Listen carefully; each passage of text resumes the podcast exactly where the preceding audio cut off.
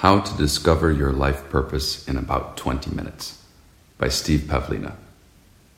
How do you discover your real purpose in life? I'm not talking about your job, your daily responsibilities, or even your long term goals. I mean the real reason why you're here at all, the very reason you exist. Perhaps you're a rather nihilistic person who doesn't believe you have a purpose and that life has no meaning. Doesn't matter.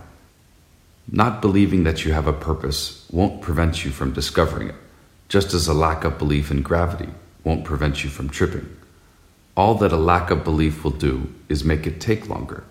So, if you're one of those people, just change the number 20 in the title of this blog entry to 40, or 60 if you're really stubborn.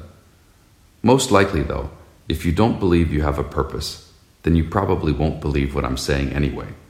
But even so, what's the risk of investing an hour just in case?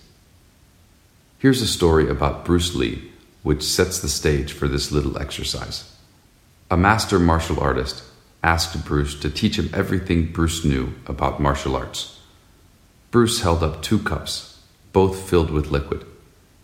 The first cup, said Bruce, represents all of your knowledge about martial arts. The second cup represents all of my knowledge about martial arts. If you want to fill your cup with my knowledge, you must first empty your cup of your knowledge.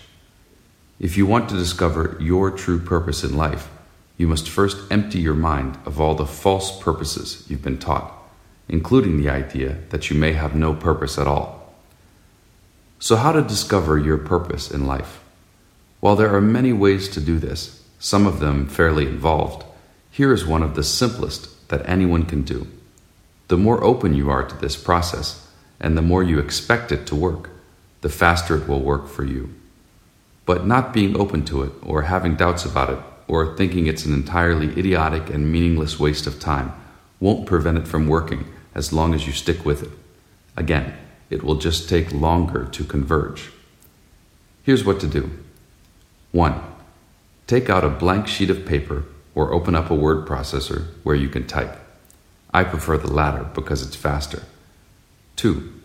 Write at the top, What is my true purpose in life? 3. Write an answer, any answer, that pops into your head. It doesn't have to be a complete sentence. A short phrase is fine. 4. Repeat step 3 until you write the answer that makes you cry. This is your purpose.